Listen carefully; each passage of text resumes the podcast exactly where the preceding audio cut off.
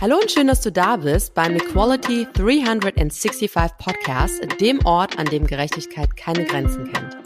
In meinem Podcast spreche ich mit inspirierenden Persönlichkeiten darüber, wie wir Vereinbarkeit, Gleichstellung, Diversity und Change fördern und neu denken können.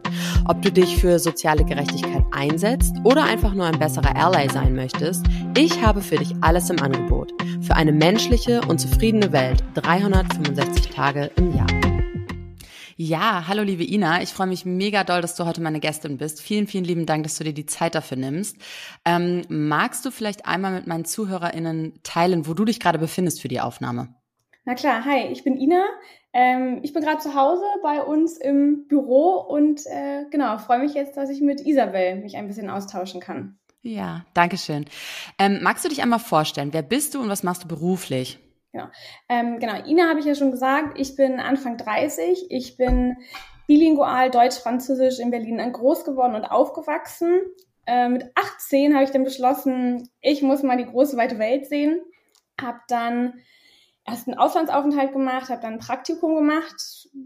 Währenddessen habe ich festgestellt, oh, People and Culture, also damals noch klassisch HR-Personal, das ist mein Thema und habe mich da dann beruflich ab Studium hinentwickelt und bin da auch weiterhin. Das ist mein, mein großer Schwerpunkt. Das ist ähm, mein kleines Baby sozusagen, mein berufliches Baby. Ja. Und genau, bin jetzt ähm, Senior Manager People and Culture bei der MCI Deutschland GmbH. Super, Dankeschön. Ähm, magst du uns einmal beschreiben, wer ist denn Ina ganz privat und persönlich als Mensch? Hm. Ich würde mich beschreiben als Löwenmama und sehr fürsorglich, sehr liebevoll, manchmal auch streng, das gebe ich auch zu. Mm, ich glaube, ich bin zielstrebig und ehrgeizig mhm. äh, für mich selber und natürlich auch im gewissen Grad für meine Kinder. Ich glaube, das bleibt nie aus, wenn man das vorlebt und selber so, so ist, dann nehmen die Kinder das schon auch bis zu einem gewissen Grad an. Mhm.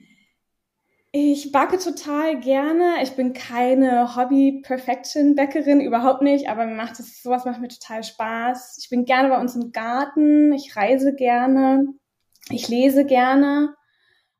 Durch die Bank weg. Krimis, einzelne Fachbücher. Und Genau, abends genieße ich dann gerne den Abend auch faul auf der Couch mit der einen oder anderen Serie. Wer kennt das nicht? Äh, einmal vom stressigen Alltag erholen. Genau, ja. Ja, coole Beschreibung. Vielen lieben Dank.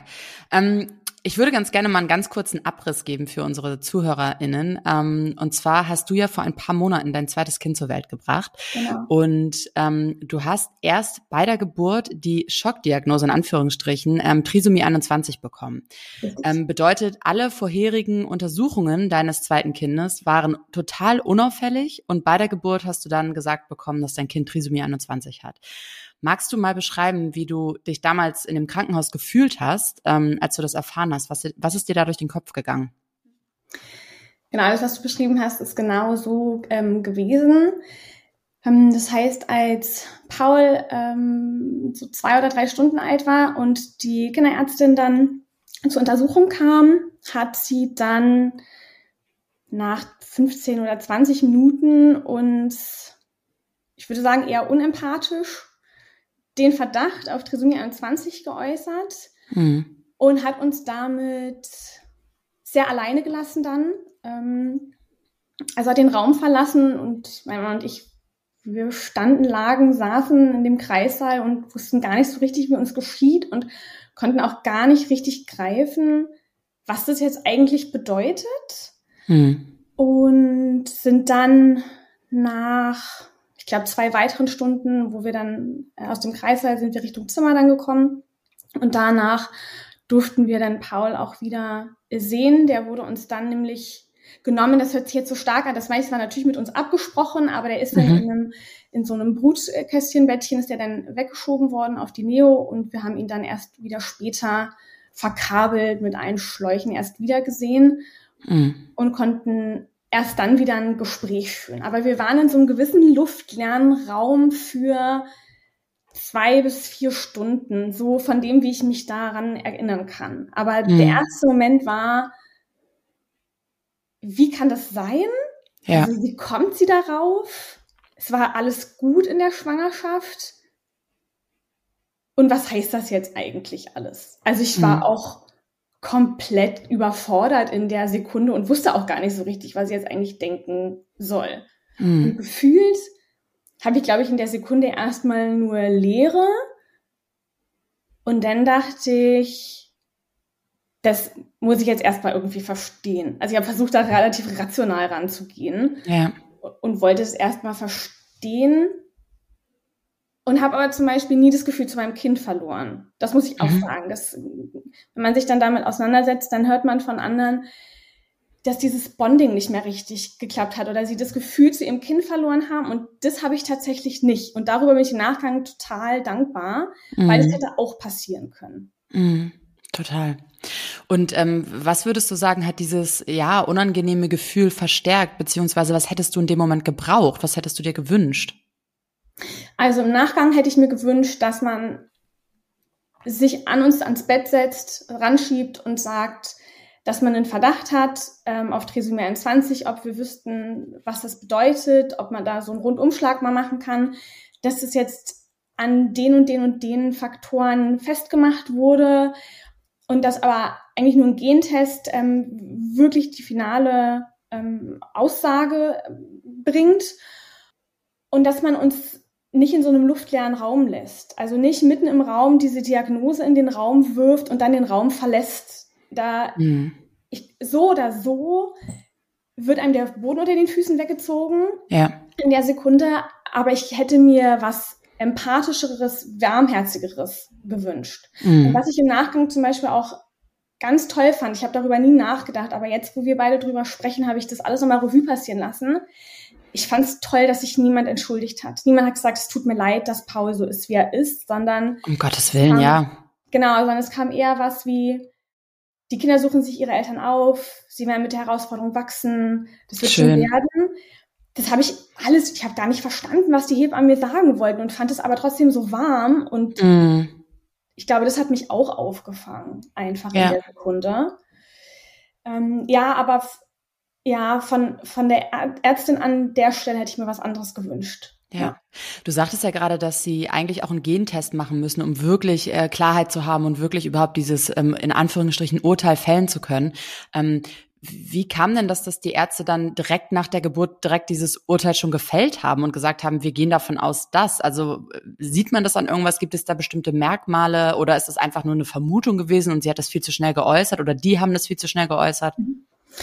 Ähm, also sie gehen da nach physischem Aussehen. Also es okay. geht um die Augenform, die Augenstellung, die Stellung der Ohren im Verhältnis zum Gesicht, die Achsen. Mhm. Dann gibt es ähm, an der Hand, das nennt sich die Vierfingerfurche. Das ist so eine waagerechte, ah, ja. ähm, in der Hand, so eine waagerechte Linie. Mhm. Ähm, an den Zehen kann man ähm, auch was erkennen äh, eine große Zunge. Also all solche Merkmale sind es. Und die wurden mir aber auch nicht genannt, sondern es wurden in den Raum drei Sachen geworfen, die ich auch immer noch nicht verstanden habe, im Nachgang auch nicht, sei es akustisch oder, oder von, der, von dem, was sie mir wirklich gesagt hat. Und daran haben sie das ähm, festgemacht. Und das ist ja dann diese U1, wo sie das Kind einfach generell angucken. Auch sind sie rosig, ja. wie ist die Sauerstoffsättigung, wie ist die Temperatur, also können die das schon halten, wie sieht's da aus. Und sie hat damals noch beim Herzabhören gesagt, sie hört ein ganz leichtes, minimales Rauschen. Und ähm, 40 bis 60 Prozent der Kinder mit Down-Syndrom kommen ja mit ähm, einem oder mehreren Herzfehlern auf die Welt. Und ich glaube, dieses Rauschen und dieses Softmarker, so hat man uns gesagt, nennt man das, das ist jetzt dieses Aussehen, das physische, hat für sie den Aufschlag gegeben, die Diagnose so in den Raum zu stellen. Mhm. Ähm, ich muss mal was fragen, das interessiert mich jetzt irgendwie auch deine Meinung dazu zu hören. Ähm, ich finde diese, diese Situation, die du beschreibst, total ähm, erdrückend irgendwie, ne? Also äh, nicht, nicht wegen, nicht wegen der Situation, die du erlebt hast, sondern einfach äh, aufgrund des ganzen Prozesses, wie es abgelaufen ist.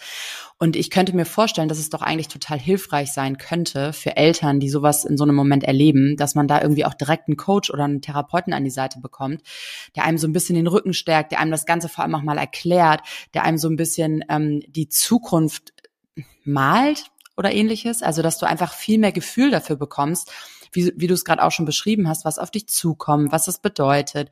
Ähm, und vor allem aber auch das mit ganz viel Wohlwollen und mit ganz viel ähm, Positivität beschreibt, weil es ist ja, da kommen wir später noch zu, ist ja auch ganz viel Positives damit bei. Und ähm, ich finde, es wird irgendwie, so wie du das gerade beschreibst, ja sehr schwarz gemahlen. Hätte dir das geholfen?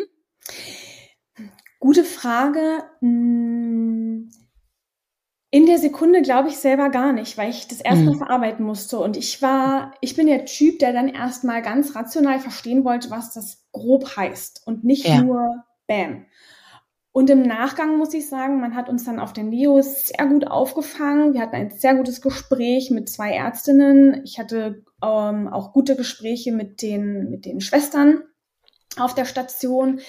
Das hat mir total geholfen. Und das habe ich mich, ich habe mich damals auch mehrfach bei allen bedankt, weil ich weiß, dass sie wenig Zeit haben und sie sich trotzdem die Zeit nehmen und alle untermalt haben, dass das mit ihr Job ist. Weil auch wenn sie keine ausgebildeten Coaches sind, sie sind Menschen, die Schicksale sehen und leben. Ja, und ja.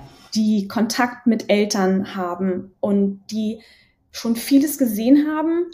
Und die haben ja tatsächlich in dem Moment auf Station, neben einzelnen anderen Personen, haben die mich tatsächlich aufgefangen. Und ähm, was du sagtest mit jemand, der ähm, so die Zukunft malt und die Positivität, ja auch, aber da hängt so viel dran und da ist so viel, was man begreifen muss. Zumindest war das für mich so, dass ich gar nicht so weit in die Zukunft habe blicken können. Also mhm, ich habe mhm. erstmal Paul da gesehen und dachte, ich will jetzt mit dem erstmal nach Hause. Das ist der nächste Schritt. Also wir haben dann in ganz kleinen Schritten gedacht. Der nächste Schritt ist, wir kommen nach Hause. Der Schritt danach ist, wir kommen erstmal zu Hause an. Und ist zum Beispiel auch was, was ich gelernt habe, neben, man muss geduldig sein. Mhm. Ähm, man kann nicht immer alles planen, man kann sich was wünschen und vorstellen, man kann aber nicht alles planen und man muss auch manchmal situativ entscheiden und gucken, wie sich alles einpendelt und einspielt. Das muss man bei jedem Kind, das muss man in jeder Lebenssituation aber mit einem Kind, das eine Beeinträchtigung hat und eine besondere Förderung braucht, finde ich, ist es noch mehr der Fall, weil auch Paul immer bis zu einem gewissen Grad einfach das Tempo vorgibt oder mhm. nicht vorgeben kann, weil er langsamer ist. Ja. Also, also habe ich ja, klar ja. ausgedrückt? Weißt du, sehr. was ich meine? Ja, sehr. Dankeschön. Auch tolle, wertvolle Impulse. Vielen Dank. Ähm, es gibt ja unterschiedliche Formen der Trisomie. Und ähm, ich wollte mal fragen, was, welche Merkmale, du hast es gerade schon mal so ein bisschen auch ähm, erwähnt, ähm, unterliegen denn der Trisomie 21? Also was ist an Paul, ähm, deinem Sohn, anders im Vergleich zu deiner Tochter Sophia, die ja diagnosefrei auf die Welt gekommen ist? Also, ähm, vom Äußerlichen können wir mal anfangen, weil ich da ähm, auch schon was zu gesagt habe. Also es gibt Gerne. die Fingerfurche, ähm, kleinere Ohren, tiefer stehende Ohren, bestimmte Gesichtsachsen, dieses leicht eingefallene Nasenbein oder stark eingefallen, je nachdem, wie die Ausprägung ist. Ähm, die Augen, Augenform. Ähm, das an den Zehen, also der große Zeh zum zweiten Zeh steht so ab. Sieht manchmal so ein bisschen aus, als ob die in einem Flipflop laufen, obwohl sie es nicht tun. also, ja. ja ähm, das und dann ist das nächste, äh, das sind diese Softmarker, also dieses Äußerliche. Ähm, und dann gibt es so wenn ich jetzt Hardfacts sage, das ist, das ist eigentlich eher das organisch, organische, würde ich das beschreiben. Ähm, viele kommen mit Herzfehlern ähm, auf die Welt. Ähm, die meisten haben eine Muskelhypotonie, also eine Muskelschlaffheit. Ähm, manche haben Probleme mit dem Darm. Ähm, die Schilddrüse wird überprüft. Also das ist jetzt ein Blutwert, aber da wird zum Beispiel geguckt, und genau, ich würde sagen, das sind so die, die großen Marker, an denen man das festmachen kann und so wie wir, so wie uns das auch immer gesagt wurde. Und so tief ins Medizinische will ich auch gar nicht einsteigen, bevor ich was ganz Falsches sage. Ja. Aber was vielleicht noch interessant wäre, ist, dass es halt drei Formen der Trisomie gibt. Ähm, und die freie Trisomie, also die, die einfach naturbedingt mal passieren kann, ähm, ist auch die häufigste tatsächlich. Und da sind alle, alle Zellen befallen, wenn man das so sagen möchte. Und dann, genau, die anderen sind ein bisschen anders, aber sind sehr, sehr selten. Also da mhm. reden wir im einstelligen Prozent Bereich, wie oft die vorkommen. Okay. Ähm, du hast es gerade erwähnt mit der Muskelschlaffheit. Ich habe gelesen, dass ähm, man sagt, dass also dass Kinder auf oder Kinder mit Down-Syndrom aufgrund ihrer Muskelschlaffheit nicht in der Lage sind, gestillt zu werden. Stimmt das? Also wie war das bei euch? Wenn du darüber sprechen magst. Ja, na klar. Ähm, also bei uns war das nicht so. Also andersrum. Paul hat diese Muskelschlaffheit, ja, deswegen geht er ähm, zweimal in der Woche zu Physio, um, um mhm. den Muskeltonus zu stärken. Und Paul wurde aber voll gestillt. Ähm, oh, wow. Ja, total. Vier Monate lang, da war ich auch sehr stolz und sehr glücklich. Mhm. Der hat sich selber seinen Weg gesucht und hat es gemacht und hat es toll gemacht. Mhm.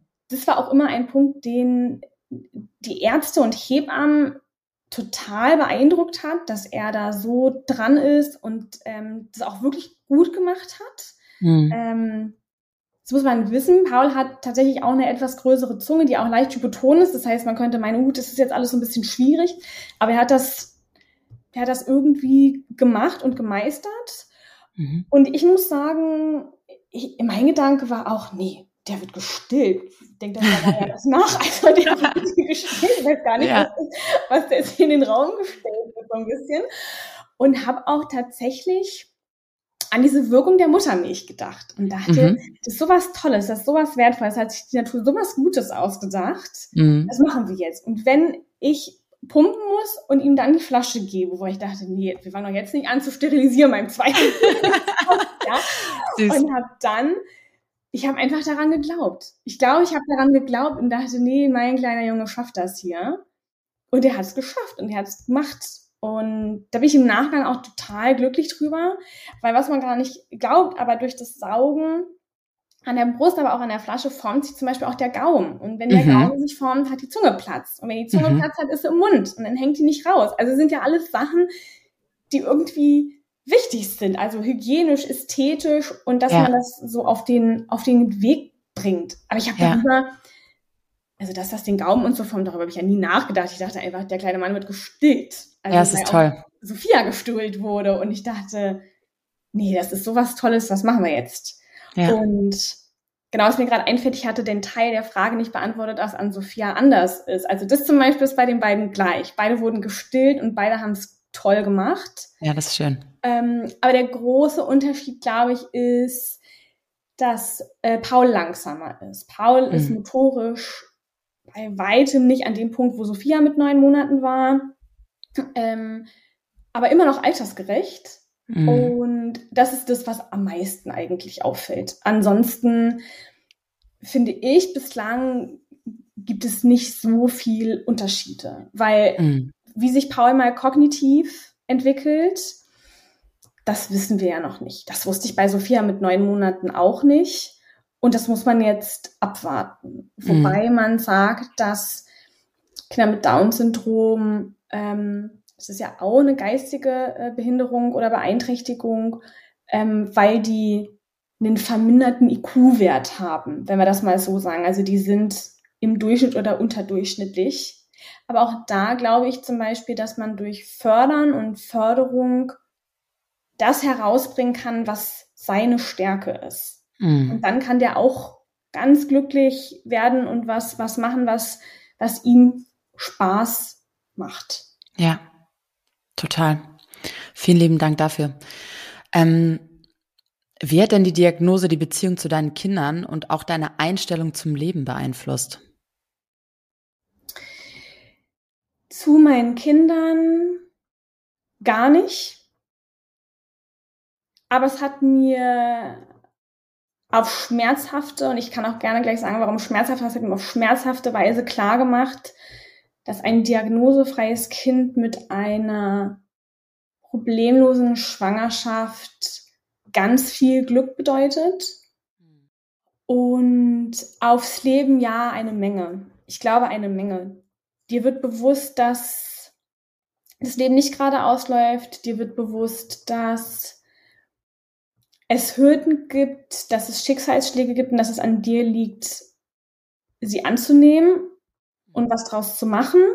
Man kann sich auch dafür entscheiden, es nicht anzunehmen und nichts zu machen, aber dafür bin ich nicht der Typ. Und vieles wird relativ. Also wenn dein Kind zehn Tage auf der Neo liegt, du hast ein anderes kleines Kind zu Hause, was das noch nicht greifen kann und du bist in so einem totalen emotionalen Druck und Stress, dann wird vieles ein, wird, es wird einfach relativ. Und dir wird bewusst, dass wenn du dich für eine Familie entscheidest oder ja, doch eine Familie zu gründen, ich glaube, das geht im Alltag manchmal unter, dass das doch dann das Wichtigste ist. Wenn du der Familienmensch bist und da ganz bewusst dich reinlebst und auch emotional öffnest, manchmal kommt die Familie einfach zu kurz. Und ich glaube, das ist uns auch bewusst geworden in dem, in dem Moment. Und dass man manchmal mehr genießen muss, mehr den Moment genießen muss. Ich glaube, das ist es eigentlich. Mhm. Und nicht nur oder vermehrt darüber nachzudenken, was wird denn dann sein? Also kommt schon alles für genug und ab da gucken wir dann. Also genau. das und mh, mm, ich glaube, die Wahrnehmung auch von vielen Dingen. Also die Wahrnehmung, wie ich Dinge gemacht habe oder wie ich Dinge gesehen habe, das verändert sich einfach. Und ich hm. glaube, das liegt dann in der Natur, nur, ja, in der Natur der Sache liegt es dann. Ja. Ähm, du hast es gerade schon mal gesagt, dass, äh, ich wollte noch mal kurz an die Frage auch zuvor anknüpfen. Ähm, wie geht es dir denn eigentlich mit diesem Blick in die Glaskugel? Weil du jetzt gerade auch von, davon sprichst, in dem Moment zu leben, was, was total richtig ist, was generell ja total richtig ist. Aber mit Blick darauf, was du gerade schon beschrieben hast, dass, ähm, dass sich bei Paul im Zweifel ja auch bestimmte Themen körperlich als auch nicht körperlich herauskristallisieren können im Laufe der Zeit. Ähm, wie gehst du das an in deinem Kopf? Also wie verarbeitest du das? Wie gehst du damit um? Was ist dein Weg, damit umzugehen? Also ist es tatsächlich einfach im Hier und Jetzt zu leben und es auszublenden? Nee, ist überhaupt nicht einfach. Überhaupt nicht. Aber ich versuche Schritt für Schritt zu gehen. Also dass, wenn der Moment jetzt gerade gut ist und der gut läuft, dann nehme ich den total an. Und den nehme ich auch mhm. mit Sophia viel mehr an. Und wenn es darum geht, was könnte sein? Ich glaube, da müssen wir eher nochmal das Thema aufmachen, was könnte grundsätzlich mit Kindern sein? Es ist ja nicht nur bei Paul, es kann ja auch was bei Sophia noch sein. Und wenn man, wenn man das versucht, so ein bisschen auszublenden, weil die Palette an Dingen, die sein könnten, die ist riesig. Ja. Und dann sich zu sagen, wir machen das jetzt mal Stück für Stück. Also natürlich, ich bin immer total angespannt bei Kinderarztterminen, weil ich mir denke, oh Gott, oh Gott, vielleicht findet er noch was, vielleicht sieht er noch was und dann entwickelt sich das so oder so hin. Mhm.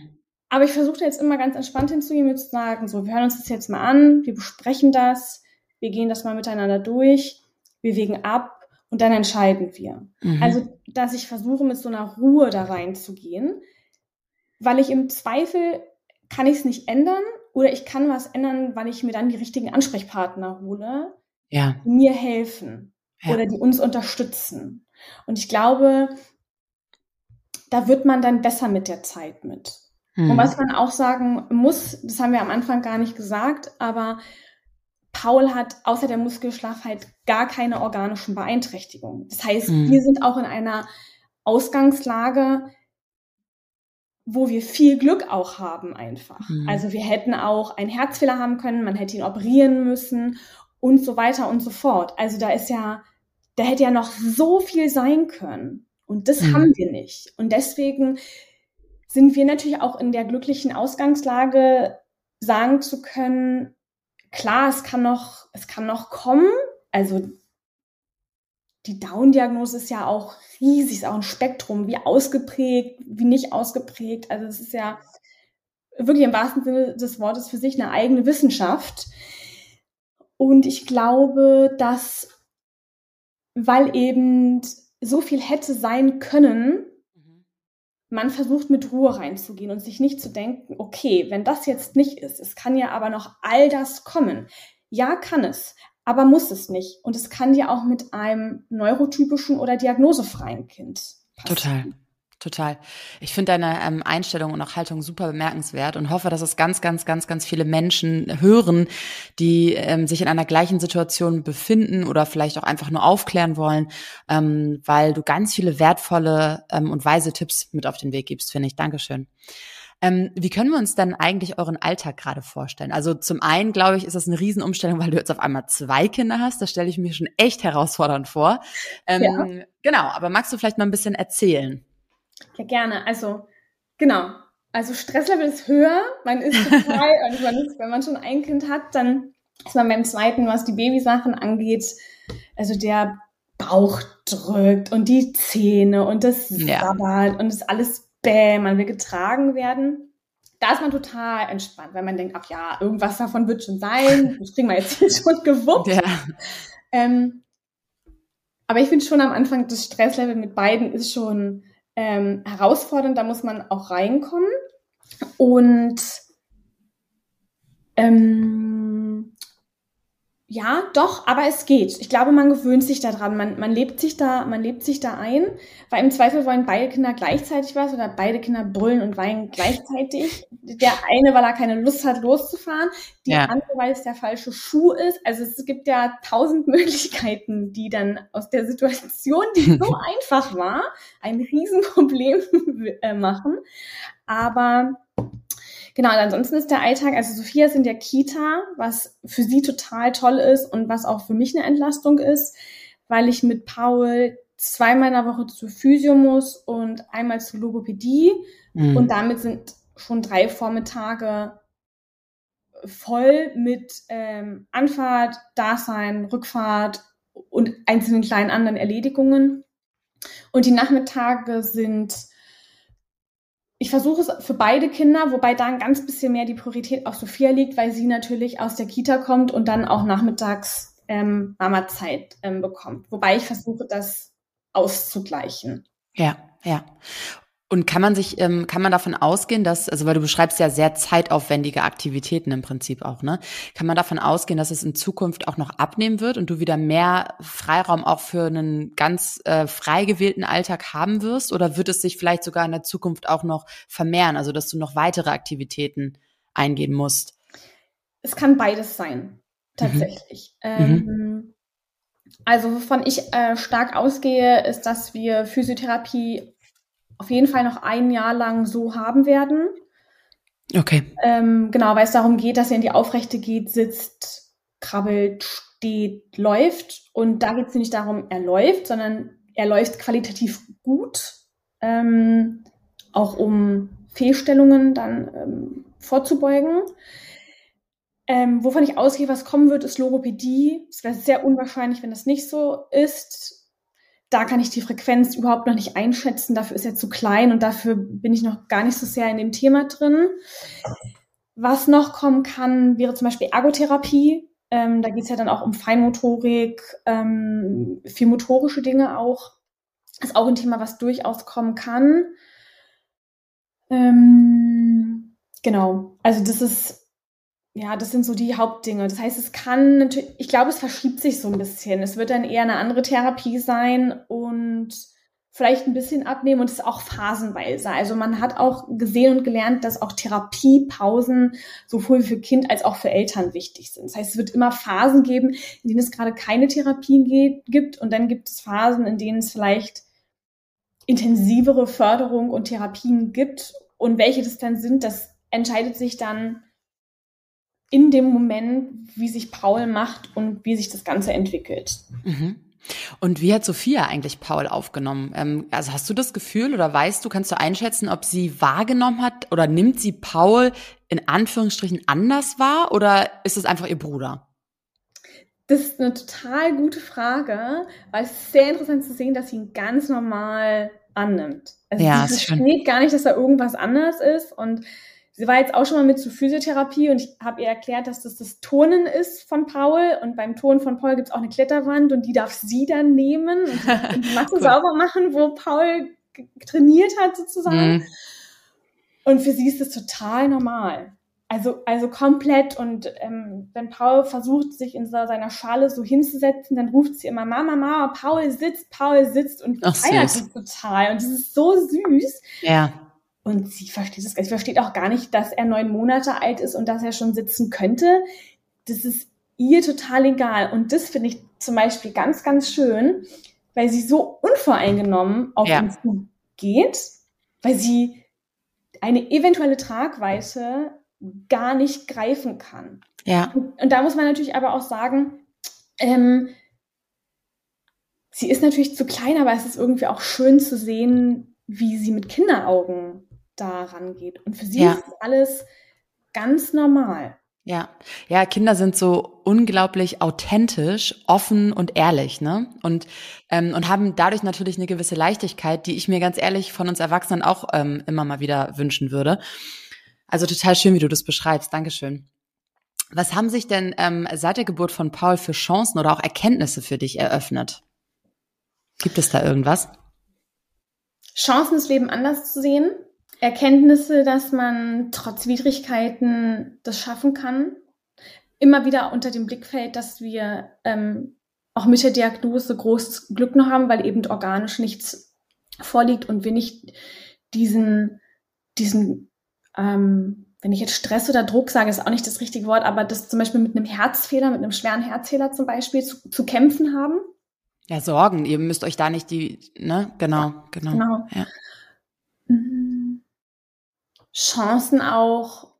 Tatsächlich ist der Blickwinkel von Sophia auf ihren Bruder auch eine große Chance, sich zu sagen, wir nehmen den Menschen so, wie er ist. Ja. Ähm, das ist für mich auch eine große Chance. Ja, ich glaube, das sind die, mhm. die Hauptdinge, ja. Mhm. Und ähm, wenn dich jetzt ein Elternteil ansprechen würde, was vielleicht eine ähnliche Situation erlebt hat, ähm, könntest du einen Ratschlag geben oder einen Tipp? Was würdest du dir mit auf den Weg geben, wie sie diese Situation ähm, ja annehmen, annehmen können und auch schätzen können irgendwie? Ich glaube, es braucht Zeit. Ich glaube, da braucht man individuelle Zeit für. Man darf sich die Zeit nehmen und man muss sich die Zeit auch nehmen. Und sich Hilfe zu holen. Hilfe mhm. zu holen an ganz speziellen Stellen, weil, weil diese Menschen, ähm, die einem dann helfen können, sei es in bürokratischen Dingen oder administrative Wege, viele Tipps haben und den Eltern wirklich helfen wollen und denen den Weg ebnen, an bestimmte Infos oder, oder Materialien ranzukommen und es sich auch nicht zu scheuen, die Hilfe anzunehmen oder mhm. nachzufragen. Mhm. Also man kann ja auch der Macher sein, sagt, ich mache das alles alleine, aber dann mal nach, nachfragen, das. Gespräch mhm. zu suchen, ähm, auf sein Bauchgefühl zu hören. Das finde ich sowieso bei Kindern, aber da auch noch mal mehr, ähm, dass wenn man das Gefühl hat, man ist bei seinem Arzt nicht gut aufgehoben oder man wird nicht gehört, oder man hat als Mama das Gefühl, ich will jetzt nochmal, dass man das und das abklärt. Also ich kann gerne mal ein konkretes Beispiel geben. Bei Paul Bitte. zum Beispiel wurde ja im Krankenhaus noch ein Hörtest gemacht. Der mhm. klassische mhm. Hörtest wie bei allen Kindern, der völlig unauffällig war. Und auch das ist ganz toll, weil auch da gibt es viele Beeinträchtigungen, die mit der mhm. Diagnose einhergehen. Und mein Gefühl hat mich aber seit zwei Monaten nicht losgelassen, dass ich unbedingt nochmal einen Hörtest machen möchte mit ihm, mhm. um sicher zu gehen, dass sich soweit erstmal alles in, richtig entwickelt. Mhm. Und dafür habe ich, bin habe ich erstmal selber alles in die Hand genommen und das ist leider nicht so, nicht so gut gelaufen, würde ich das mal beschreiben. Also ich bin bei einer Stelle ganz schön abgeprallt ähm, und das fand ich auch nicht schön. Das war auch so eine unempathische Situation mhm. und bin dann über die Ärztin im SPZ, an das wir angebunden sind. Das ist nochmal eine, eine Nebenstelle zum Kinderarzt, die einen total unterstützen in bestimmten Bereichen oder Verordnungen und Überweisungen und bin dann über sie an ein spezielles Hörzentrum gekommen, die wirklich jede Art der Hörbeeinträchtigung bei jedem Kind oder Jugendlichen oder Erwachsenen durchführen und die sind da so drauf spezialisiert. Und bei denen habe ich dann einen Termin bekommen und da werden mhm. wir dann hingehen. Und da habe ich wirklich ähm, auf mein Gefühl beharrt. Ich habe auf mein Gefühl beharrt und habe gesagt, das ist jetzt mein Gefühl, das will ich jetzt machen.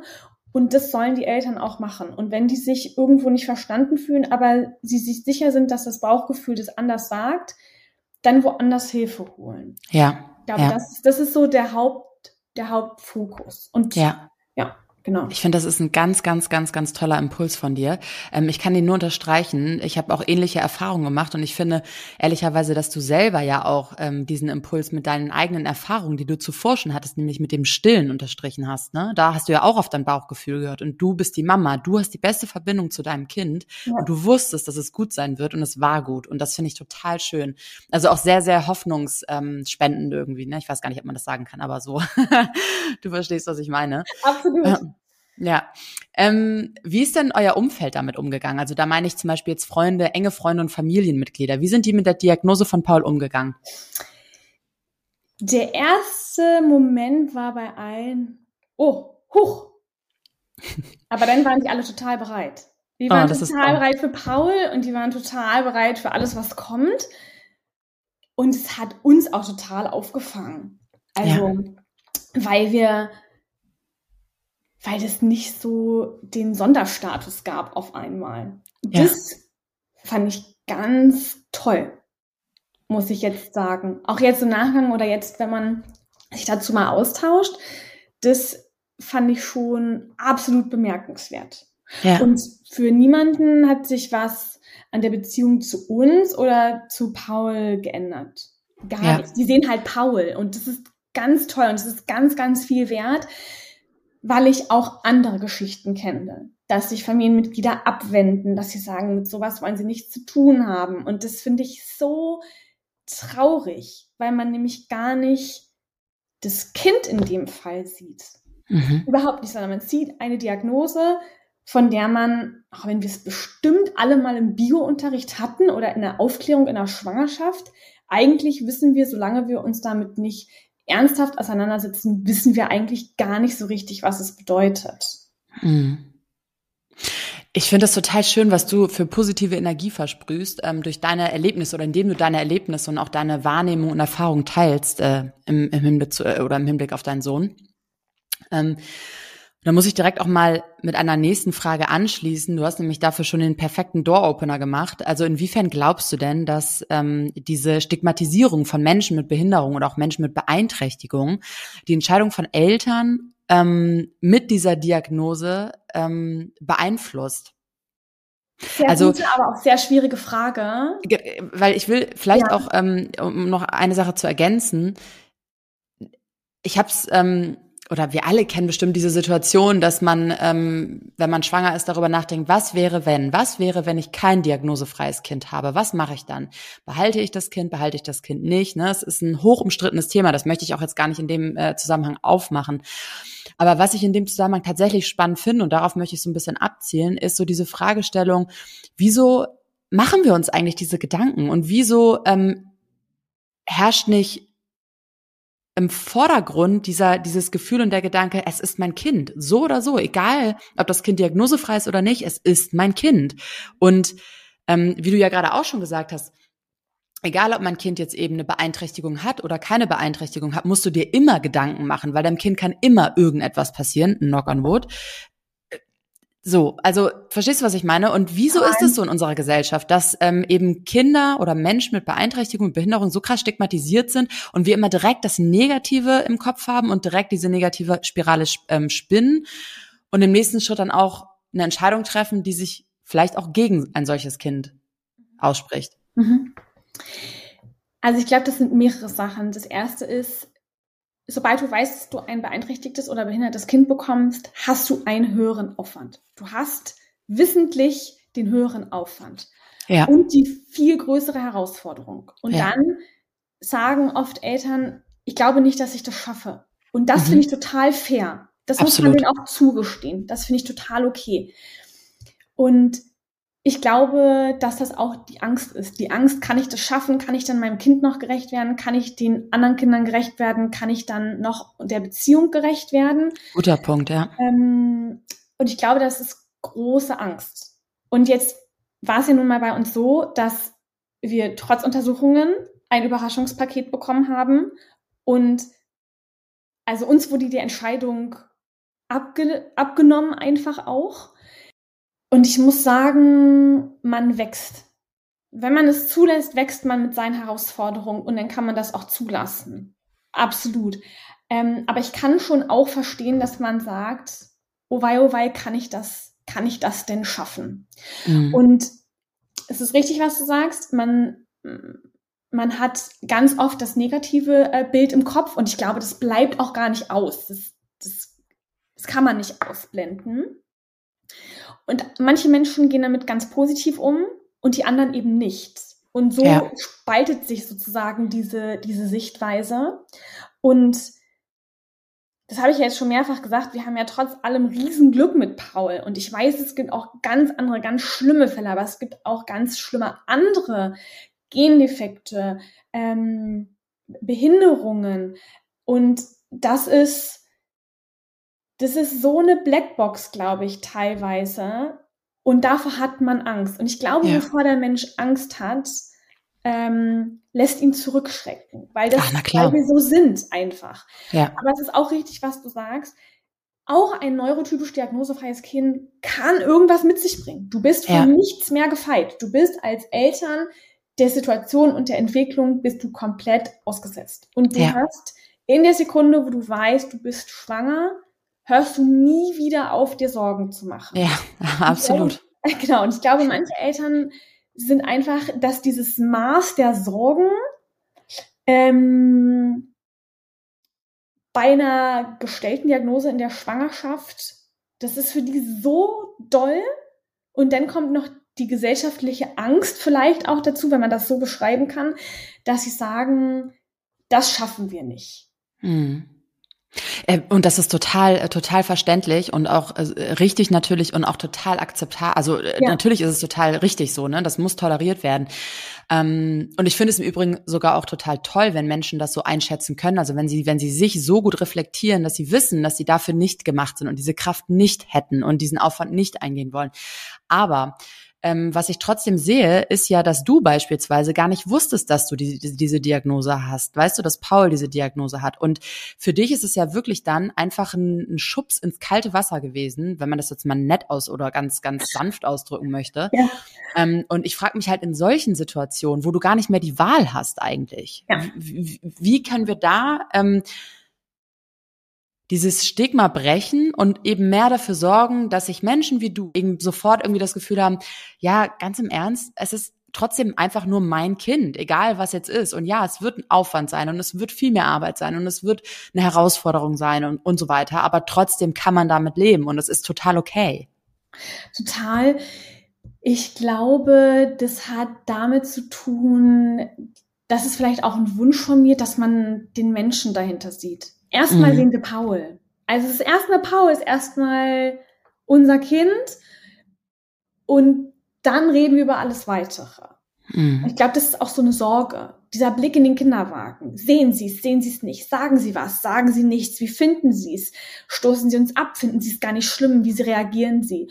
Und dann musst du für dich als Eltern auch entscheiden, gehst du in die offene Kommunikation mhm. oder hältst du es zurück und guckst erstmal? Und ich glaube, ja. das war so ein wir sind so Parallelstraßen gefahren. Das war so beides. Und ich bin bislang, und ich glaube auch, das ist großes Glück, nur auf positives Feedback gestoßen. Tatsächlich. Ja. Und ich habe auch von zwei Leuten gehört, wir haben alle Tests gemacht und wir hätten auch ein Kind mit Down genommen. Weil das für ja. sie, natürlich sagt man immer Hauptsache gesund, aber für uns wäre das nicht richtig nicht gesund gewesen. Und das fand ja. ich total bemerkenswert und dachte, Wahnsinn, wie abgeklärt eigentlich. Also abgeklärt in einem ganz, ganz positiven, in einem ganz, ganz positiven, äh, in einer ganz positiven Definition des Wortes mhm. und hab, hab da auch meinen Hut vorgezogen, muss ich sagen. Ja. Und ich glaube, das ist, ich hoffe, dass ich deine Frage damit beantworte, aber das ist, das ist das zum Beispiel, wo, wo man so als Eltern so dieses tiefe Eimer hatte, diese Schock, dieser Stressmoment und sich denkt, wird das alles. Ja. Und welcher Typ Mensch bist du? Also wenn du jetzt ähm, beispielsweise einem Fremden auf der Straße begegnen würdest, der dir irgendwie nicht wohlgesonnen ist und der dir einen komischen Kommentar bringt, wie, welcher Typ wärst du? Würdest du in die Offensive gehen und es ansprechen und irgendwie direkt nachfragen, hey, was gucken Sie denn so komisch? Oder haben Sie irgendeine Frage? Oder also oder würdest du es einfach ignorieren und weitergehen? Ich glaube, das hängt ganz doll von der Situation ab. Mhm. Aber bei Dummsprüchen glaube ich oder ich befürchte, dass ich dann ein loses Mundwerk hätte und könnte durchaus zurückfeuern, weil äh, das, ich finde es fast anmaßend, da was, was Böses zu sagen, wenn man weder die Menschen dahinter kennt, noch die Geschichte. Und ich glaube, dass das unabhängig von einem Kind mit Beeinträchtigung ist. Und ich glaube, viele Leute unserer Gesellschaft sind dem ausgesetzt. Warum mhm. auch immer, vom Aussehen, von, von Bewegungsabläufen her oder so, die auffällig sind. Und dann kriegen die so ein Stigma vor mhm. die Stirn gesetzt. Und das finde ich ungerecht und ich finde ungerecht nicht so cool. Und ich glaube, mhm. dass man da was sagen muss. Und ja. dass manche Leute auch einfach nicht wissen, was sie auch mit dummen Sachen auslösen können. Emotional ja. gesprochen jetzt. Ja, ja. Und, und ich finde auch im Übrigen, selbst wenn ähm, man einen Kommentar ablässt, der gar nicht böse gemeint ist, das passiert ja auch durchaus, finde ich es trotzdem okay, wenn man diese Menschen darauf hinweist. Also ich würde mir immer wünschen, dass Leute mir das einfach sagen und sagen, hey Isabel, das war nicht cool, das hättest du anders formulieren müssen, weil nur so kann ich ja lernen und nur so weiß ich ja, dass ich es beim nächsten Mal irgendwie anders mache. Ne? Absolut, bin ich total bei dir. Ja. Was hältst du denn eigentlich davon? Ich habe ähm, jetzt schon häufiger gesehen, dass sich ja mittlerweile auch so der Werbemarkt ein bisschen verändert. Ähm, es gibt ja mittlerweile irgendwie Barbies, die, glaube ich, mit Behinderung ähm, ähm, ja gebaut, gestaltet werden, wie auch immer, mhm. produziert werden, so, das ist das richtige Wort. Ähm, oder auch das, ähm, ich glaube, das sagtest du mir auch in unserem Vorgespräch, ähm, dass Peter Pan, der neue Peter Pan, hat irgendwie einen, ja. einen Freund, einen Kompan oder ähnlich, ähm, der auch mit Behinderung ist, glaube ich, ne? Ja. Ähm, wie, wie, was hältst du davon? Findest du das gut? Ähm, hast du das Gefühl, dass wir dadurch die Sensibilisierung für das Thema ein bisschen ankurbeln, dass ähm, Paul sich, wenn er zum Beispiel mal ein bisschen älter ist und Fernsehen guckt, auch wirklich mit den, mit den Leuten, die er da im Fernsehen identifizieren kann? Ist das was Tolles oder findest du es eher komisch? Also tatsächlich, genau, ich finde, dass der Werbemarkt sich total divers momentan präsentiert und versucht sehr divers zu sein. Ich finde es mhm. total cool, äh, dass es äh, Barbie mit Beeinträchtigung gibt. Ich finde es cool, dass es ein Film, ähm, ich meine, das ist Peter Pan, genau, mhm. ähm, wo einer der Darsteller ähm, das Down-Syndrom hat, finde ich super. Mhm. Und ich glaube, was es zeigt, ist, dass auch diese Menschen, schon alleine diese Menschen, das ist doof an, aber das. Ja, ja, das, äh, sorry, ich muss. Neu, genau, das ist doof, ne? Das ist irgendwie doof. Ja, aber das nicht, nee, nee, aber ja. ich sag das, äh, sorry, genau, aber ich sag das auch immer und denk dann auch, hä, das ist ja eigentlich auch schon eine Abwertung in sich irgendwie, ne? Ja. Also, aber wie sagt man das anders? Das ist echt die Frage. Ja, ist total schwierig. Also, dass nicht neurotypische Menschen ja. okay. das auch genauso gut machen können. Ist im Zweifel anders, aber sind wir doch mal ehrlich, Isabel, du machst doch die Dinge auch anders als ich. Ja. Und genau, wenn wir genau. auf der Straße laufen, dann wird für alle Hörer, ihr werdet uns ja dann sehen, aber wir sehen auch ganz unterschiedlich aus. Aber uns spricht ja keiner drauf an, dass wir beide ganz unterschiedlich aussehen. Ja, natürlich sehen wir unterschiedlich aus, weil das ja. so gemacht ist. Genau. Und aber um auf die Frage zurückzukommen, ich finde es total super. Und ich finde es auch total gut, wenn man das mal öffnet, das Thema. Es sind ja. nicht alle weiß und blond, um das jetzt mal so ganz blöd stereotypisch zu machen. Und das finde ich auch super, dass das nicht so ist. Und ich Zum finde, Glück, das darf ja. auch zeigen. Und ich finde es auch ganz wichtig in Werbung, in Spielen, in Kinderbüchern, in, in Filmen. Werbespots weiß ich gar nicht, ob ich schon gesagt habe, aber in diesem ganzen Spektrum, weil unsere Gesellschaft ganz bunt ist. Und dann darf man das ja auch zeigen, finde ich.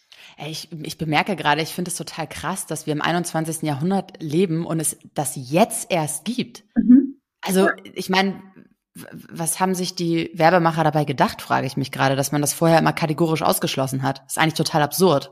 Aber gut, das ist ein anderes Thema. Ja, ist es ein anderes großes Thema. ein anderes großes glaube, Thema. Die, ich glaube, weil die Sensibilität in der Gesellschaft momentan anders ähm, tickt. Ja, genau. Das ist ein gutes Wort, tatsächlich, ja. Ja, zum Glück, zum Glück. Ja. ähm, genau, also ich habe mich jetzt zum Beispiel dann in dem Zusammenhang gerade gefragt, ähm, was könnten wir denn tun? Ich weiß gar nicht, ob du da, ob du das so sagen kannst, aber du hast mit Sicherheit ein Gefühl dafür. Ähm, was können wir deiner Meinung nach denn tun, um auch Menschen mit Behinderung oder mit Beeinträchtigung ähm, einen einfacheren Weg oder überhaupt erstmal einen Weg in den Arbeitsmarkt zu gewährleisten? Weil auch das finde ich, also diese Art von Inklusion ist ja total wichtig, um überhaupt ähm, ähm, ja einem Paul ein wirklich tolles Leben zu ermöglichen, wo er das Gefühl hat, irgendwie auch Teil der Gesellschaft zu sein und teilnehmen zu dürfen und seinen Teil, seine Fähigkeiten irgendwie einbringen zu können. Mm, das habe ich schon mal gesagt, aber das ist so wichtig, dass ich es nochmal sage. Also, dass man einmal den Menschen sieht. Also, dass man einfach Paul sieht, so wie Paul ist und alle anderen Kinder oder Menschen mit Beeinträchtigungen so nimmt und so sieht, wie sie sind.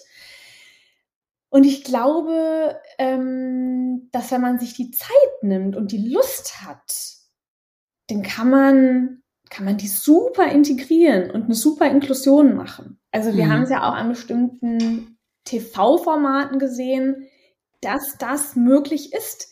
Aber es ist mit mehr Aufwand verbunden. Weil wenn man bereit ist, den Aufwand zu machen und zu betreiben, dann ist es so viel wert. Denn sie haben oft einen anderen Blick auf die Dinge mhm. und eine andere emotionale Empfindung. Mhm. Und es kann uns allen noch ganz, ganz viel beibringen und auch über die Gesellschaft also das Bild auf die Gesellschaft auch, auch ändern. Ja, ich, das finde ich total wichtig, dass man das auch annimmt.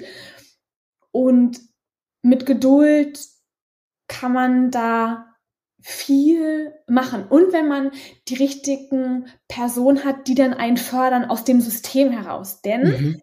unsere Gesellschaft bietet schon relativ viel, ein SPZ oder bestimmte Sozialpädagogen, dass man wenn man an die richtigen Personen kommt und die richtigen Stellen kennt, die einen dann unterstützen, dass das alles ganz normal in Anführungsstrichen möglich ist. Halt im Zweifel nur langsamer, aber das heißt für mich nicht immer schlechter. Oder mhm. wenn jemand was anders macht, ist es anders, aber nicht schlechter. Ähm, vielleicht auch nicht besser, aber vielleicht auch doch besser. Und dann kann man das annehmen, wenn man Lust hat und offen dafür. Hm, Dankeschön. Ähm, ich weiß ja, dass du auch eine sehr karrierebewusste und ambitionierte Frau bist. Und ähm, ich habe mich tatsächlich bei dir gefragt, arbeitest du gerade, beziehungsweise ähm, strebst du an, deine Karriere nochmal wieder aufzunehmen? Oder was ist gerade Phase bei dir? Genau. Ich bin momentan in Elternzeit. Ich habe aber den Kontakt zu meinen Kollegen nie verloren und zu meinem mhm. Team und zu meinen Chefs. Und es ist auch total schön, muss ich sagen.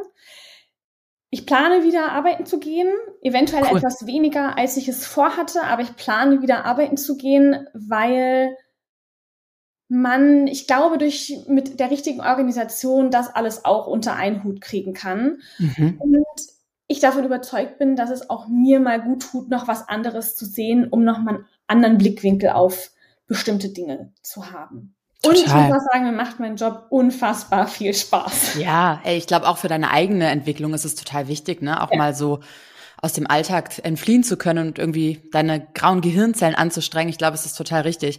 Ähm, wie wichtig ist denn da ein flexibler Arbeitsgeber? Flexibilität ähm, für mich von meinem Arbeitgeber ist wahnsinnig wichtig. Ähm, denn es geht zum einen darum, dass sowieso immer was sein kann mit einem Kind, das muss man einmal sagen. Und dann kann natürlich aber auch, wie ich eingangs sagte, durch Veränderungen ähm, mhm. von Förderung oder Therapie sich mal Termine schieben und ändern.